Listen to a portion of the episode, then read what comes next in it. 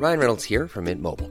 With the price of just about everything going up during inflation, we thought we'd bring our prices down. So to help us, we brought in a reverse auctioneer, which is apparently a thing. Mint Mobile unlimited premium wireless. Ready to get 30, 30, bit to get 30, bit to get 20, 20, 20, bit to get 20, 20, bit to get 15, 15, 15, 15 just 15 bucks a month. So, Give it a try at mintmobile.com slash switch. $45 upfront for three months plus taxes and fees. Promo for new customers for limited time. Unlimited more than 40 gigabytes per month. Slows. Full terms at mintmobile.com.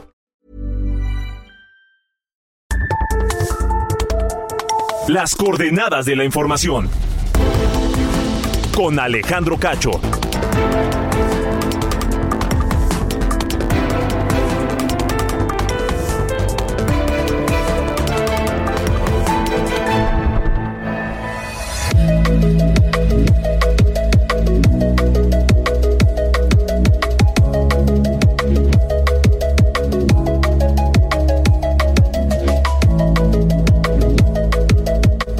¿Qué tal? Muy buenas noches, son las 8 en punto, tiempo del centro de la República Mexicana. Bienvenidos a las coordenadas de la información en este viernes, viernes 21 de julio de 2023. Les saludo con enorme gusto, esperando que hayan pasado una gran semana, que la estén cerrando con tranquilidad, con satisfacción y que se estén preparando para iniciar un fin de semana con quienes ustedes más quieran y para hacer lo que ustedes más les guste. Gracias por permitirnos estar en sintonía con ustedes en toda la República Mexicana, de costa a costa y de frontera a frontera, a través de la cadena nacional de Heraldo Radio. Gracias a todos y un abrazo desde la capital de México. También también un saludo a quienes nos escuchan a través de Now Media Radio en los Estados Unidos, a donde enviamos un cordial saludo y también esperando que le estén pasando de lo mejor. Donde quiera que se encuentren, en casa, tal vez descansando, camino a casa en su vehículo o quizá en el transporte público, o puede ser que estén todavía en las últimas horas o minutos del negocio antes de cerrar o en la oficina, donde quiera que sea. Gracias a todos por acompañarnos esta noche.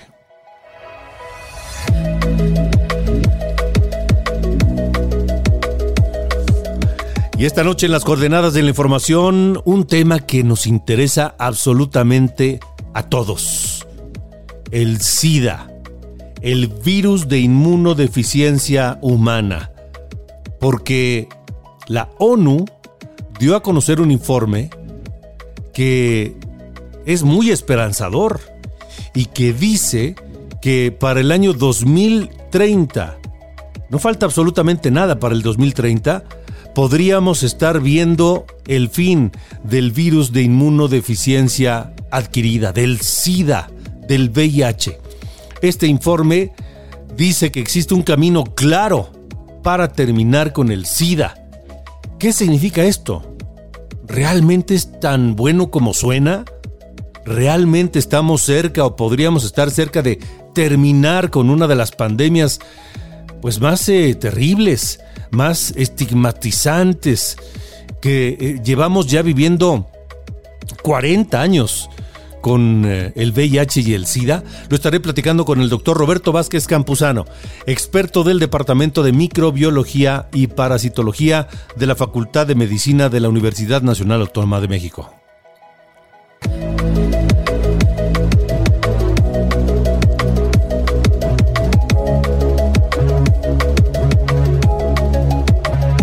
Además, también esta noche en las coordenadas de la información platicaré con Alejandro Moreno, el presidente del Comité Ejecutivo Nacional del PRI, sobre varios temas. Este hombre polémico, que ahora forma parte de la coalición opositora, y hablaremos del proceso de selección del candidato o candidata presidencial del Frente Amplio por México. Rumbo a las elecciones de 2024, por supuesto. ¿Realmente el PRI está en la oposición? ¿O hay coqueteos todavía con Morena? ¿Realmente Alejandro Moreno y el PRI de Alejandro Moreno no van a traicionar a la oposición y se van a mantener firmes? ¿Qué dice Alejandro Moreno de las críticas que ha recibido de dentro del PRI? De gente que estuvo toda su vida en el PRI y que hoy ha dejado ese partido por la dirigencia que tiene y que encabeza el propio Alejandro Moreno.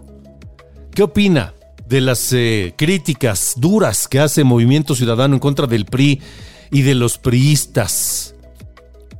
¿Qué juega Movimiento Ciudadano en este proceso de elección de 2024? Lo estaremos platicando esta noche en las coordenadas de la información.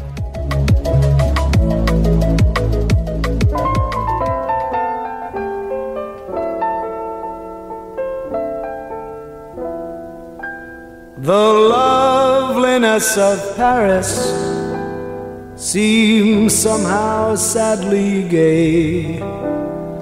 The glory that was Rome is of another day. I've been terribly alone and forgotten in Manhattan. I'm going home to my city by the bay. I left my heart in San Francisco.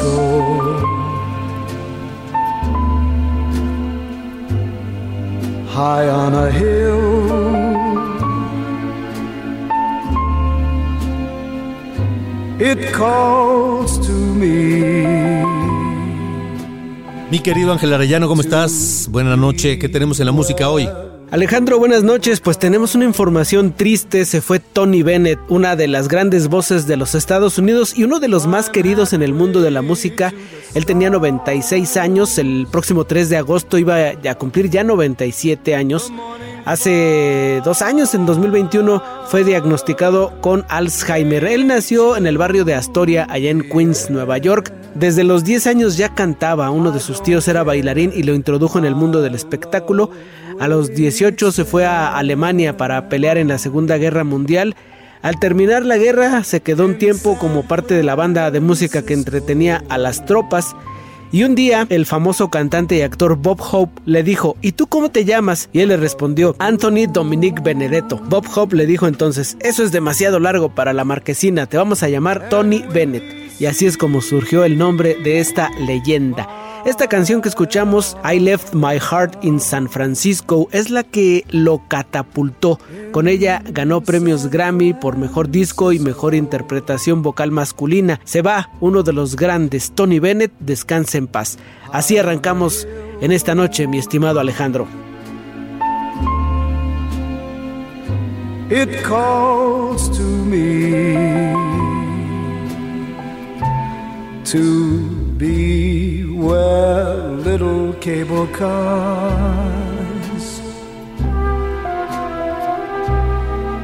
climb halfway to the.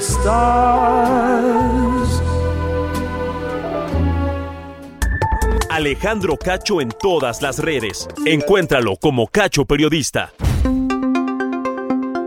Bueno, pues eh, el lunes, el lunes pasado estuve platicando en Heraldo Televisión con Alejandro Moreno, el presidente del Partido Revolucionario Institucional, y que hoy forma parte del Frente Amplio por México. Y fueron varios temas. La selección del candidato o candidata a la presidencia de la República por este Frente Amplio por México, las críticas que ha recibido el propio PRI, el propio Alejandro Moreno. ¿Qué hay de la opinión que tiene Movimiento Ciudadano sobre el PRI? Que parece que es la peor cloaca, en opinión de Movimiento Ciudadano, la peor cloaca de la política. Esto es lo que platiqué con Alejandro Moreno. Bienvenido. Gracias por estar Alejandro, gracias por la oportunidad de platicar con tu gran auditorio. Gracias. Bueno, pues muchos temas, muchos temas. Creo que el principal sin duda será o es la elección presidencial de 2024. El proceso está comenzando para elegir un candidato o candidata de la oposición y, cómo van, cómo va esa ruta hacia el 2024. Bien lo has dicho, Alejandro. Primero agradecerte a ti, agradecerle a Heraldo. Bien lo señalaste, es una ruta, es una etapa. Eh, y esta etapa es la primera. Tendremos que ir construyendo poco a poco las que siguen. Estamos inmersos primero. Vamos a seleccionar en una consulta a las y los ciudadanos quién será el responsable para la construcción del Frente Amplio por México. Este es un procedimiento que tiene tres características. Es práctico, es realizable, es distinto y es potente. Primero, porque nosotros, apegados a la legalidad, registramos el Frente Amplio por México en el Instituto Nacional Electoral. Esto no es una simulación, esto es basados en la ley cumplir una primera etapa.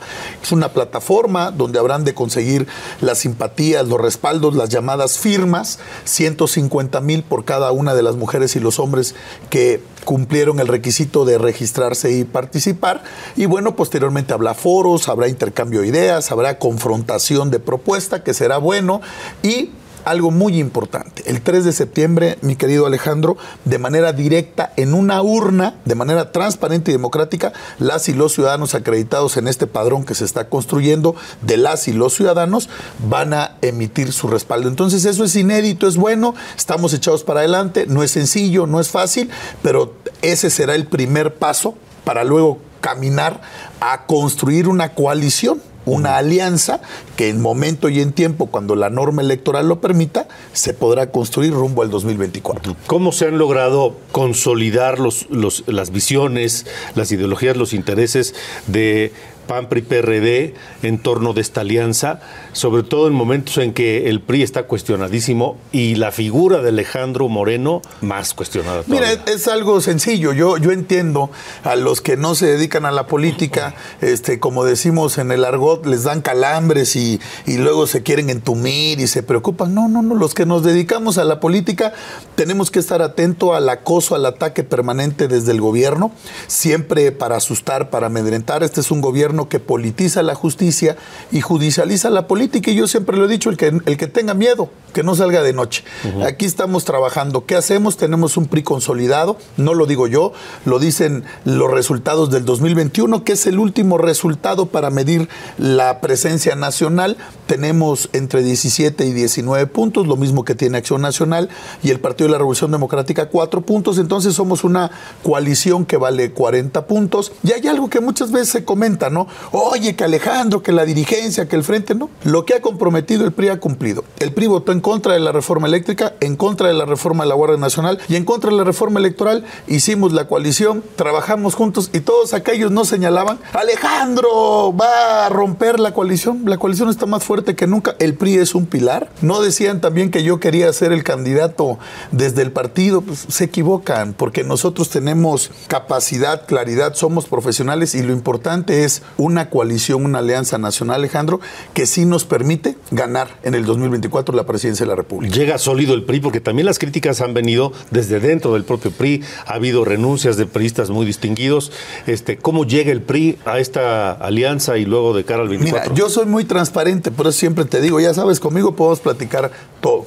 Sin lugar a dudas, hay compañeras y compañeros del partido, o compañeras y compañeros que se decían estar en el partido, y dicen, es que ahora nos vamos. No, esos se fueron.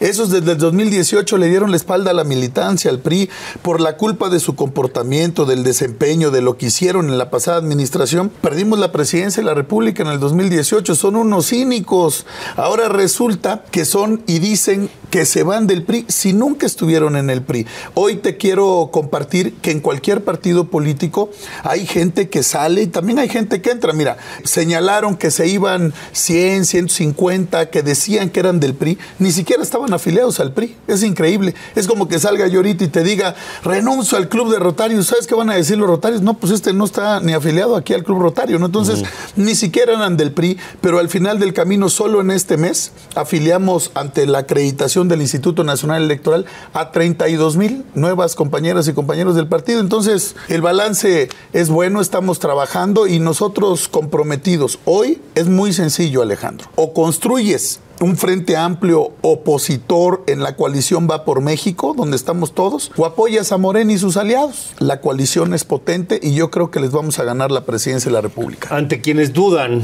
de que Alejandro Moreno y el PRI que dirige Alejandro Moreno en algún momento va a voltarse hacia Morena y apoyar a Morena, ¿qué responde Alejandro Moreno? No lo va a hacer hoy, no lo ha hecho ni lo hará después. Mira, es que lo han dicho mil veces. Fíjate cómo es la parte que muchas veces no ven de fondo. Eh, en reuniones con el gobierno, que es normal, que haya diálogo democrático, un gobierno tiene que dialogar con todas las fuerzas políticas. Cuando nosotros estamos en el gobierno y hemos, dialogamos con todos los partidos políticos, lo mismo debe hacer un gobierno democrático y republicano. Ah, pero si nosotros hablamos con el gobierno, ah, esos no, entonces ellos sí pueden hablar y yo no. ¿Cómo, cómo está? Entonces hay que dialogar, la posición del PRI ha sido claro, lo hemos dicho, nosotros somos un pilar en la coalición, somos un pilar en la alianza, nuestro compromiso es, es ese y no hemos fallado a ninguno. Las reformas constitucionales, el PRI, reconozco a las y los compañeros del partido, a nuestros legisladores firmes y sólidos, votaron en contra de las tres reformas constitucionales, estamos en la coalición. Y algo Alejandro, ve todo lo que me hicieron a mí, la persecución política, la difamación a mí, a mi familia, por menos del 1% de lo que me hicieron a mí, otro no hubiera salido corriendo del PRI, hubiera salido corriendo de México y yo estoy aquí. ¿Qué significó o significa para el PRI haber perdido el Estado de México? Mira, tú sabes que todos los resultados que no son favorables, eh, pues uno eh, no solo los tiene que analizar, tiene que ver hacia adelante. Pero qué bueno que lo pones en contexto. Nosotros no tuvimos un resultado favorable en el Estado de México, se hizo una gran campaña con una gran candidata trabajando juntos todos, ganamos de manera contundente en el Estado de Coahuila, pero si tú analizas los resultados fríos, que son los resultados, el número de votos, el PRI en el Estado de México sacó más de 1.750.000 votos, solo el PRI. Y, en Coahuila sacamos más de 650.000 votos, solo el PRI. Y con nuestros aliados tuvimos 3.5 millones de votos. Entonces, cuando tú comparas los dos resultados de las elecciones, Morena y sus aliados, les guste o no, tuvieron 3.5 millones de votos y nosotros tuvimos 3.5 millones de votos. La diferencia fueron 50.000 votos. Ah, es que el Estado de México tiene 19 millones de habitantes, sí, puede tener 100 millones de habitantes, pero los que van a votar son los que fueron a votar. Entonces, tuvimos un resultado que no fue favorable, pero hoy en el contexto nacional de esta elección, de estos dos estados, el 70% de los votos en estos dos estados los aportó el PRI. ¿Qué falló entonces? ¿Qué falló? Porque la elección se perdió. Mira, yo qué te diría, creo que hubo la oportunidad de construir mejores resultados y cercanía desde el gobierno con las y con los ciudadanos, mayor, yo creo, apertura, más tiempo.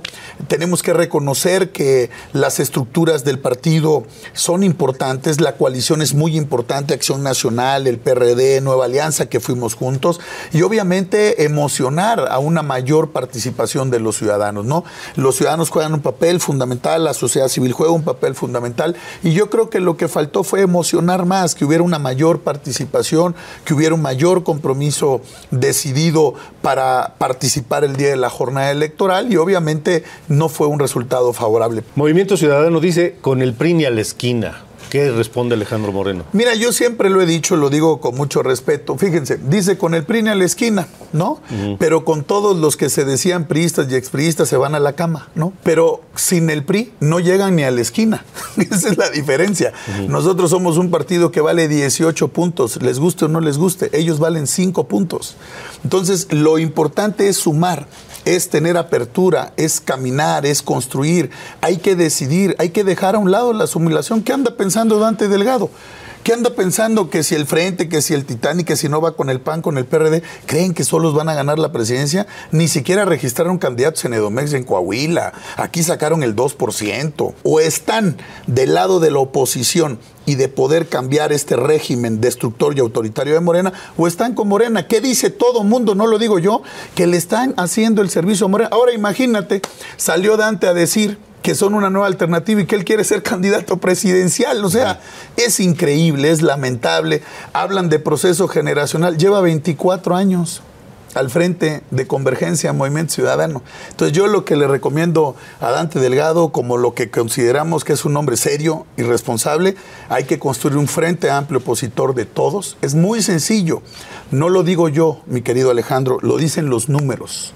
El PRI vale 18 puntos, el PAN vale 18 puntos, el PRD 4 son 40 contra 44 puntos, porque son 36 que tiene Morena y entre el PRD, entre, digamos, PT, PT y y, Verde. tienen otros 8, 9 puntos, tienen 44, 45 contra 40, con el MC con 5. Entonces, si hacemos una coalición y hay dos bloques, 45, 44 está. Entonces sí cabe propuesta. MC en la, en la alianza opositora. Lo hemos dicho Porque- muchas porque veces. Luis Donaldo Colosio dice que a la alianza le sobra mucho PRI. Mira, yo, yo respeto las posiciones, yo creo que no entienden el contexto, yo creo que no conocen el país, yo creo que tienen una visión muy chiquita, muy corta. Eh, aquí lo que necesitamos es ampliar, entonces imagínate, haces a un lado el 18% del PRI para sumar el 5% del Movimiento Ciudadano, ¿cómo está? Entonces hay que ser inteligente, yo, yo respeto, pero muchas veces les hace falta estudiar, leer, ver el contexto.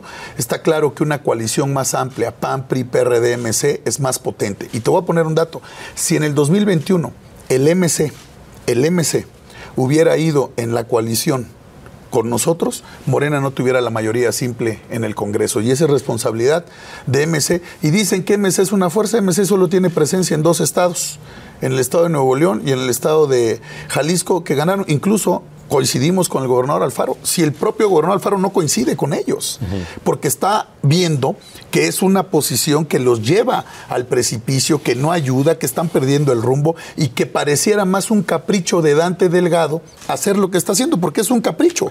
¿Cómo ve Alejandro Moreno que se va a comportar el presidente López Obrador y su gobierno de cara a la elección y todo lo que se juega en el 2024? Mira, yo te diría que ya se están comportando, Alejandro, lo dijimos con mucha firmeza.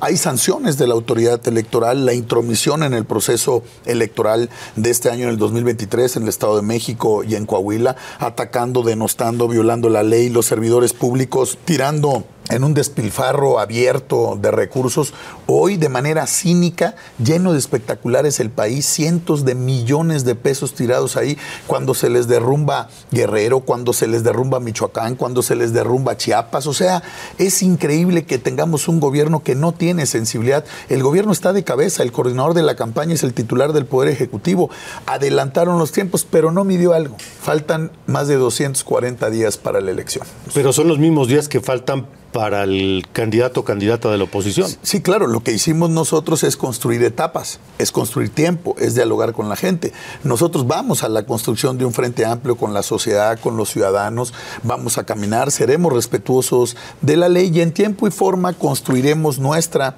amplia coalición, este frente amplio por México y tendremos, como lo marca la norma electoral, a partir de la primera semana de septiembre que inicia el proceso, a cumplir con los tiempos electorales y construir nuestro frente, nuestra coalición, nuestra alianza que estamos haciendo con la sociedad y recorrer el país para ganar la elección. ¿Qué viene luego para Alejandro Moreno? Aquel muchacho que jugaba en las canchas llaneras de fútbol en Sí. Campeche, ¿no? Y que así se fue ganando muchas simpatías y luego entró a la política este, desde abajo y luego llegó a gobernar su estado, Campeche. Hoy es presidente del PRI y que, ¿qué viene después? Mira, yo creo que tenemos una enorme responsabilidad, siempre lo dije, una enorme responsabilidad que es construir el Frente Amplio por México. Tenemos una gran tarea, una gran responsabilidad. Yo creo que hoy hay que estar concentrados en fortalecer la coalición, en ser fríos, prácticos, prácticos, pragmáticos, viendo hacia adelante. Y lo que depara el destino es seguir participando en el destino político de este país, seguir aportando. Estamos al frente del partido y en tiempo y en momento, cuando enfrentemos la elección, la responsabilidad es estar fuertes, estar juntos. Pero Alejandro Moreno tiene su corazoncito también. Alejandro Moreno no sé si en sus juventudes imaginaba que iba a estar jugando en la liga que hoy está jugando. Ahora- y dicen que no hay político mexicano que no quiera ser presidente de la República. Pero ¿sabes cuál es el tema? En esta etapa me toca, eh, no te diría ser arquitecto porque puede sonar aquí demasiado soberbio, no. Yo soy un albañil, soy gente que está trabajando para construir el Frente Amplio por México, poner lo que me toca, echarnos de cabeza. Lo hemos dicho, al final del día, quien resulte, y lo hemos dicho, a nosotros nos gustaría que este proyecto lo encabezara una priista o un priista, porque tienen capacidad, porque tienen experiencia, pero si la decisión en tiempo y en momento de las y los ciudadanos es que encabece este proyecto una mujer o un un hombre de otra afiliación partidista, panista, del PRD, o incluso como debe ser de la sociedad civil, el PRI va a apoyar y va a respaldar, porque nosotros queremos proyecto, queremos que al país le vaya muy bien. Y como te dije, esta etapa es una etapa que me toca cumplir. Yo he sido tres veces diputado, senador, gobernador, presidente del PRI. Yo qué les digo a ustedes, tengo tiempo. ¿Y el 2030? No, pues el 2030 pasa rápido el tiempo, ¿eh? ya estamos ahora. ¿También se ve Alejandro Moreno ahí? Me veo siempre participando en política, construyendo acuerdos y consensos por México, y yo creo que habrá tiempo y momento. Yo soy muy apasionado, muy echado para adelante, siempre estará en la mente de un político como un servidor el mejor bienestar para el país, que le vaya bien a la gente, pero estamos comprometidos en ellos y siempre dando la lucha y muy echados para adelante. Estos ni nos asustan ni nos echan para atrás. Alejandro Moreno Cárdenas, gracias. Gracias, mi querido Alex. gracias. gracias. Pues ahí lo que nos dice Alejandro Moreno, el presidente del Comité Ejecutivo Nacional del PRI. ¿Qué va a pasar con él? Habla de su futuro político. ¿Y qué va a pasar de cara a la elección de 2024? Ya lo estaremos viendo. Por lo pronto, vámonos una pausa. Estamos en las coordenadas de la información, así que no se despegue de la señal de Heraldo Radio. Regresamos. Las coordenadas de la información. Con Alejandro Cacho.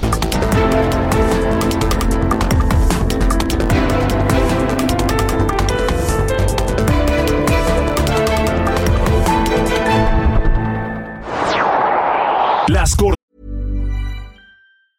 It's that time of the year. Your vacation is coming up. You can already hear the beach waves, feel the warm breeze, relax, and think about work. You really, really want it all to work out while you're away. Monday.com gives you and the team that peace of mind. When all work is on one platform and everyone's in sync, things just flow wherever you are. Tap the banner to go to Monday.com.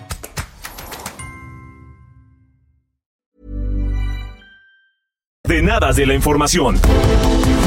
Con Alejandro Cacho.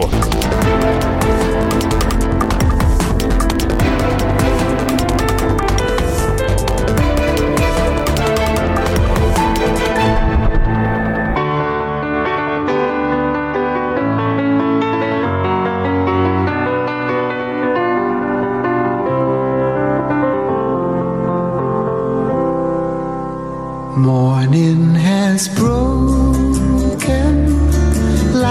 first morning. Blackbird has spoken like the first bird. Praise for the singing, praise for the morning, praise for them springing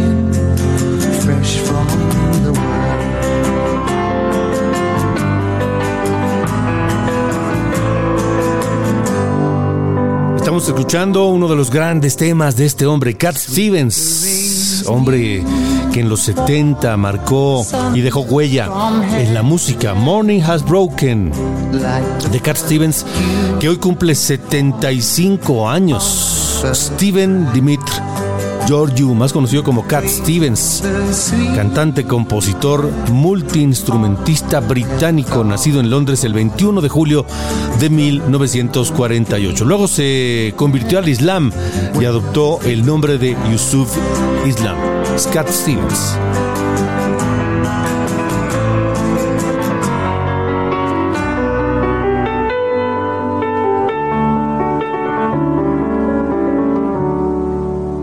Mine is the sunlight, mine is the morning, born of the one light Eden saw play. Praise with elation, praise every morning. Alejandro Cacho en todas las redes. Encuéntralo como Cacho Periodista.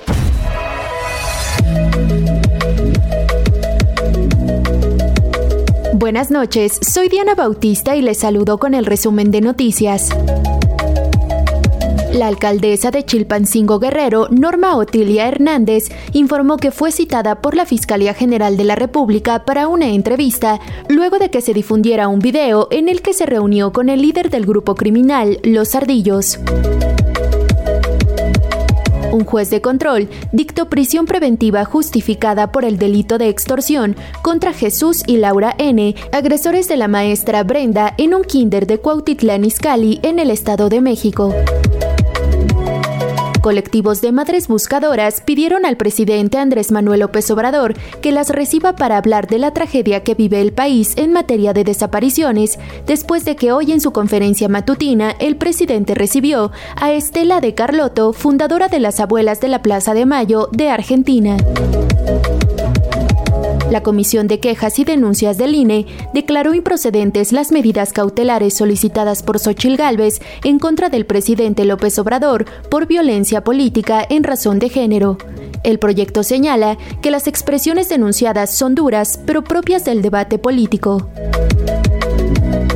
El presidente López Obrador señaló a empresas privadas del sector petrolero como responsables del incendio del pasado 7 de julio en la plataforma de Pemex en Campeche, que dejó dos trabajadores fallecidos. El presidente dijo que por falta de profesionalismo y fallas se han provocado este tipo de accidentes y siniestros, por lo que también abrió la posibilidad de revisar contratos con las mismas.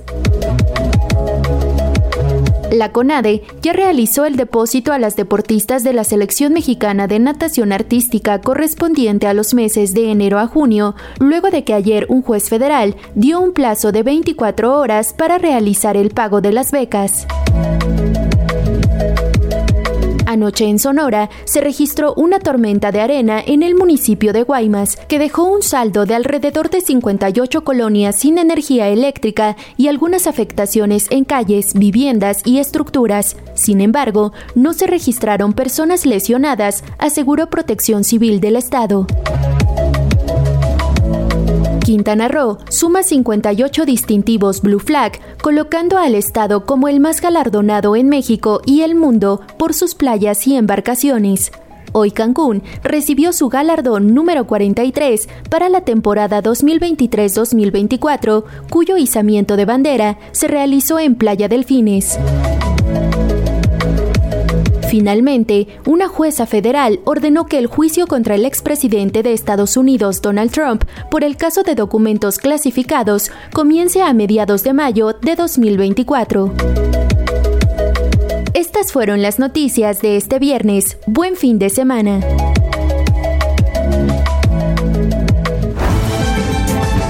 Ruta 2024. Bueno, ¿qué hicieron los aspirantes a la presidencia de la República? Tanto los de Morena, Peta y Verde, como los de la coalición opositora Iván Marín. En el día 33 de 70 de las giras de los aspirantes de Morena a la presidencia, Marcelo Ebrard viajó a Colima para seguir con la presentación del Plan Ángel, al asegurar que la finalidad de su plan es que Colima sea un estado seguro. ¿Qué vamos a llevar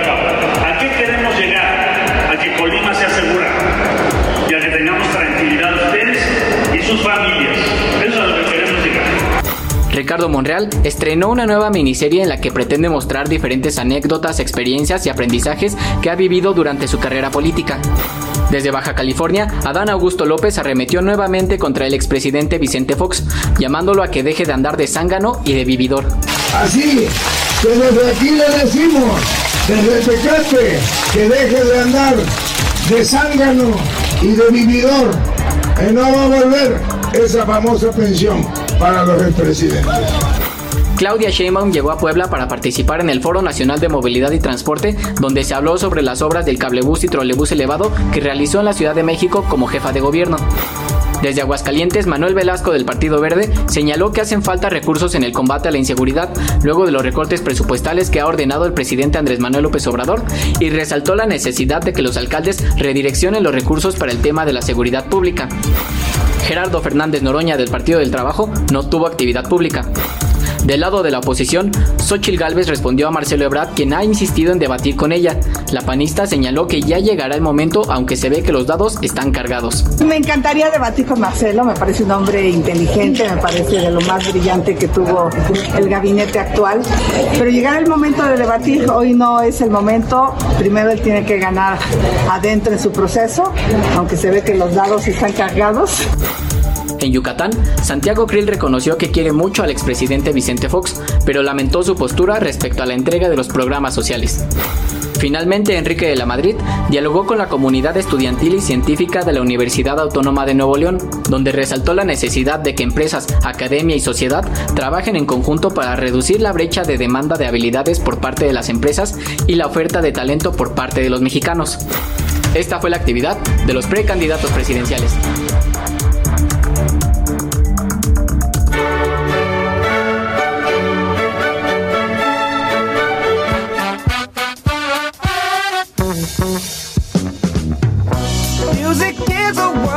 Mi querido Carlos Allende, Sir Allende, ¿qué pasó? Buenas noches. Querido señor Cacho, hoy le vengo con una eh, noticia de un diputado de nombre Alejandro Robles que, eh, pues como en un afán de llamar la atención, parece ser de este tipo de, de perfiles que eh, no figuran, ¿no? En, por cosas buenas en un mundo, digamos, cuando el Congreso está en sesiones, pero que aprovechan estos momentos de la, la, comisión permanente para proponer estupideces.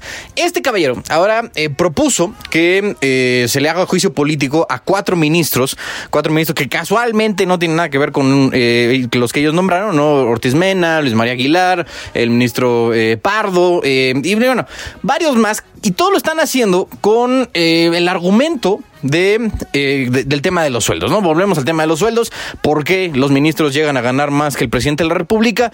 En este programa y en muchos otros se ha discutido hasta el cansancio cuál es el argumento legal, ¿no? Detrás de esta posibilidad, detrás de este hecho, pero pues en Morena son tercos o ignorantes. Yo me inclino por las dos. Entonces, eh, lo que va a intentar hacer este caballero es juntar los votos necesarios para destituir a estos cuatro perfiles. A ver, eh, tiene dos problemas. El primero es uno, la congruencia. No, o sea, si quisiéramos eh, entrarle al tema de los salarios, sería eh, pues darle en la torre a los 11, ¿no? Digamos, literalmente vaciar la corte porque los 11 están cobrando más que el presidente, de nuevo, legalmente.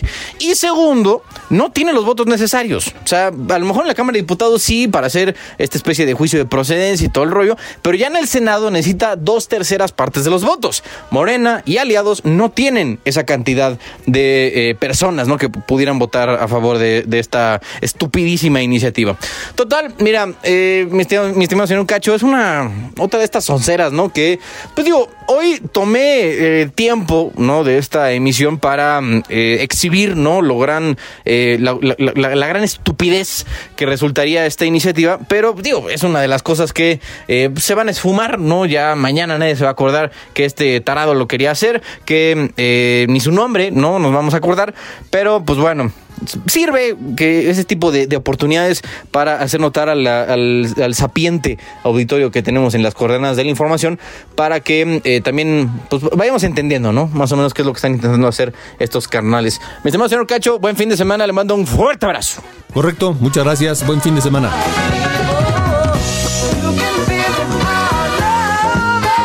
Las coordenadas de la información. Con Alejandro Cacho. Un informe reciente publicado por la ONU, por ONUCIDA, muestra que existe un camino claro, un camino esperanzador para poder terminar con el SIDA. Así lo dice este reporte. Y, y no sé si sea demasiado optimista decir terminar con el SIDA. Y sobre todo pensando que podría ser antes del 2030 este reporte que se llama El Camino que acaba con el SIDA traza la ruta que nos ayudará a prepararnos para futuras pandemias por esta enfermedad y enfrentarlas, por supuesto. ¿Qué significa esto? En realidad, ¿qué esperanzas hay de que efectivamente el SIDA pues se erradique o, si- o por lo menos se controle o se reduzca a un mínimo razonable. El doctor Roberto Vázquez Campuzano, experto del Departamento de Microbiología y Parasitología de la Facultad de Medicina de la UNAM, está con nosotros. Doctor, gracias por estar con nosotros. Buenas noches. Buenas noches, mucho gusto. Igualmente, doctor, ¿qué nos dice este reporte? ¿Qué significa este informe de ONUCIDA? ¿Cómo interpretarlo? Pues es un sueño que hemos acariciado durante mucho tiempo poder acabar con la pandemia de, de VIH y gracias a todos los aprendizajes y todos los conocimientos que hemos adquirido en estos 40 años que llevamos ya de pandemia, este, este sueño se ve cada vez más, más cerca. El, el reporte nos habla de una fecha límite que es el 2030 para acabar básicamente con la transmisión, no con la enfermedad. Entonces eso es muy muy importante. O sea, acabar con la transmisión del virus de inmunodeficiencia humana significaría evitar o tener, no sé, una vacuna o, o algo así, porque eh, acabar con el virus prácticamente es imposible, doctor, o me equivoco. Este, pues estamos en ese en ese camino realmente acabar con el con el virus. Pero este este este reporte nos habla eh, específicamente de, tres eh, prioridades que se tienen que, que cumplir. Primero es hacer que la mayoría de la población está centrado en la persona esta estrategia tenga acceso a los servicios para para VIH. La, la segunda prioridad es este, derribar las barreras legales para poder continuar obteniendo resultados en el avance en esta lucha, eh, eliminar la discriminación, el estigma, todos estos conceptos que nos han venido golpeando desde toda la vida con el VIH y en tercer lugar dotar con recursos para que los programas de VIH puedan proporcionar tratamientos. Y en este sentido el tratamiento se vuelve clave para cumplir con esta con este con este objetivo.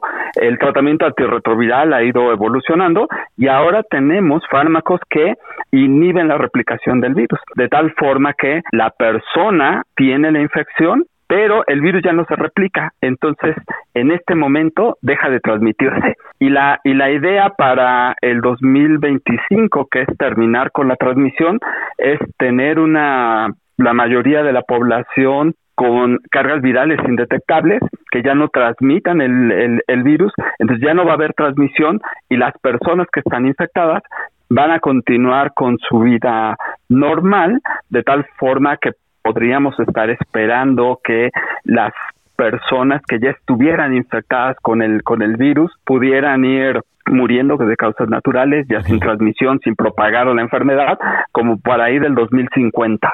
Ok, entonces, a ver si lo entiendo bien. Que a partir de 2025 haya una manera de inmunizar a las personas que no tienen el virus. No, no, no, no, no, no, no. Que los que ya están infectados, los que ya están infectados tengan acceso a tratamiento y ya no transmitan la infección. Claro que en este periodo de tiempo podríamos descubrir una vacuna, que es lo que hemos estado esperando durante durante todo este tiempo. Eh, pero pero básicamente sería que las personas que ya están infectadas reciban tratamiento y ya no transmitan la infección. Ok, entonces estamos hablando de, algo más sencillo incluso, ¿no?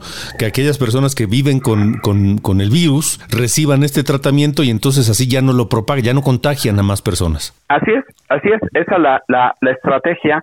Hace como 10 años se logró disminuir gracias al tratamiento antirretroviral en 50% la transmisión a los niños y por estas fechas, para el 2022, 2023, estábamos esperando que ya no hubiera transmisión en, niños.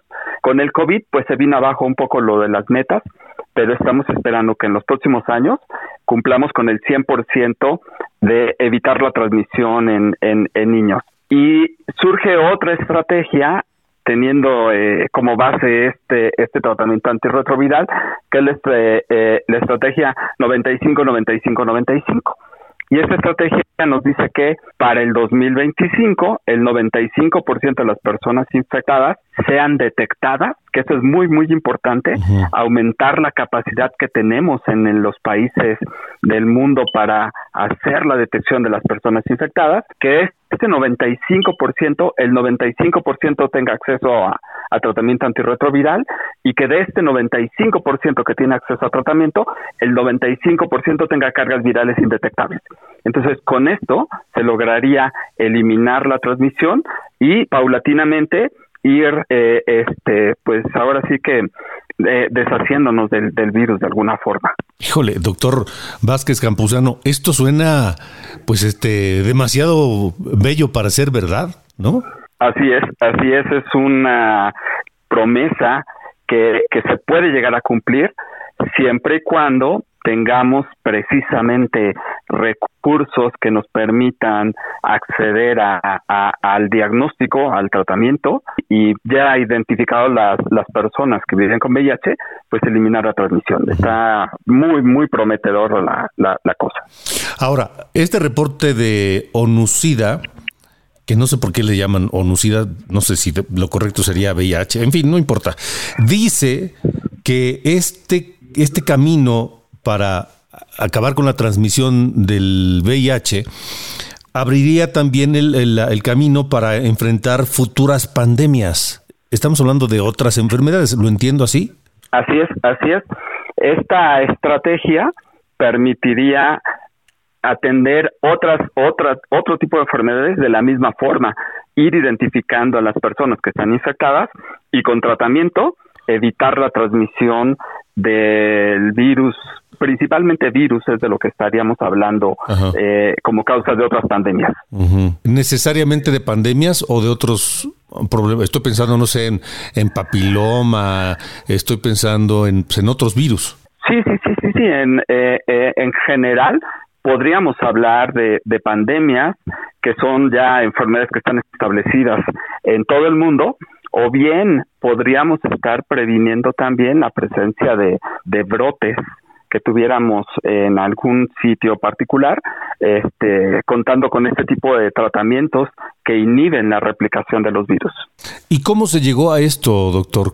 ¿Cuál fue el, el camino científico para encontrar esta fórmula o este procedimiento que inhibe esa replicación de los virus? Pues bueno, fue un camino muy, muy largo. Inicialmente, eh, los primeros pasos se dieron con la detección, el mejoramiento de los métodos de diagnóstico, que ahora tienen sensibilidades y especificidades muy, muy altas. Entonces, con mucha certeza, podemos identificar quiénes tienen la, la, la infección. Y posteriormente, el desarrollo de tratamientos primero los que inhiben la transcriptasa reversa, después otro tipo de tratamientos que inhiben a otras enzimas del, del virus. Entonces, debido a que el virus cambia su material genético a DNA y este DNA se puede integrar al cromosoma de nuestras células, es muy difícil eliminarlo, pero podemos prevenir que este DNA se exprese y pueda producir nuevas partículas virales y esto es gracias a estos a estos tratamientos inhibidores de fusión, inhibidores de la integrasa, inhibidores de los correceptores. Tenemos muchos medicamentos ahorita que son antirretrovirales. Esos, esos tratamientos, esos medicamentos eh, se lograron evidentemente a base de prueba y error, quiero pensar, de fármacos, fármacos químicos o, o- o tal vez en, eh, sustancias que ya en el cuerpo humano se producen y que combinadas con, tal vez con los químicos logran este efecto. Estos eh, medicamentos fueron creados específicamente para evitar el funcionamiento de las enzimas del, del virus. Entonces, están diseñados específicamente como estrategia en contra de la replicación del, del, del virus. Por supuesto que tiene mucho que ver la, la fisiología de, la, de, de nuestro cuerpo, del ser humano.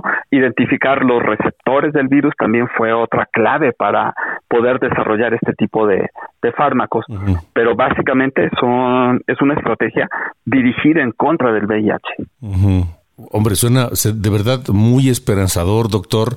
Eh, a veces uno no quisiera, y supongo que ustedes como científicos tampoco, despertar eh, falsas esperanzas o expectativas demasiado altas, pero pues así suena esto de lo que estamos hablando del, del VIH. Sí, la verdad es que las vacunas que nos han prometido y que teníamos muchas esperanzas en que pudieran ayudarnos a controlar la infección, pues desafortunadamente no ha funcionado ninguna. Se han utilizado muchas estrategias y hasta el momento ninguna ha funcionado. Inclusive ya se probaron las estrategias que se usaron ahora en contra del, del SARS-CoV-2 que produce la COVID-19. Y, y bueno, seguimos en espera de una de una vacuna y bueno igual con esta con esta posibilidad de la eliminación de la transmisión tal vez tener una vacuna ya no sea una, una prioridad. Porque si se encuentra la manera de que el virus deje de reproducirse o de pues este pues ya la vacuna se vuelve menos importante, ¿no? Así es, así es. Entonces ya no tendríamos necesidad de una vacuna y con el tratamiento antirretroviral la gente puede vivir su vida eh, en la expectativa que tiene el resto de la población que no tiene la infección. Claro, claro. Y sobre todo dejar de propagar la infección, ¿no? Eso es lo más importante, eso es lo más importante porque se evita la transmisión de tal forma que ya no hay casos, ya no habría casos nuevos. Entonces se está planeando que disminuya el, el número de, de personas que se infectan cada año eh, de una manera bien, bien importante. De acuerdo, pues qué, qué gran noticia.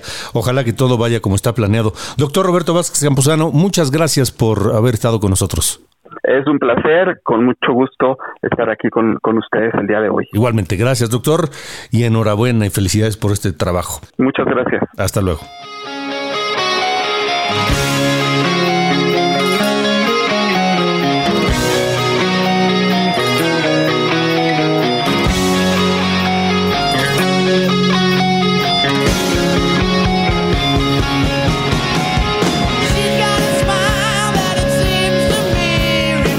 Nos vamos, gracias, escuchando a Sweet Child of Mine, porque el 21 de julio de 1987 Guns N' Roses lanzó este álbum, Appetite for Destruction, y en este disco apareció este que se ha convertido en un clásico del rock. Sweet Child of Mine. Con eso nos vamos. Gracias por habernos acompañado. Pásenla bien. Gracias. Buenas noches. Buen fin de semana.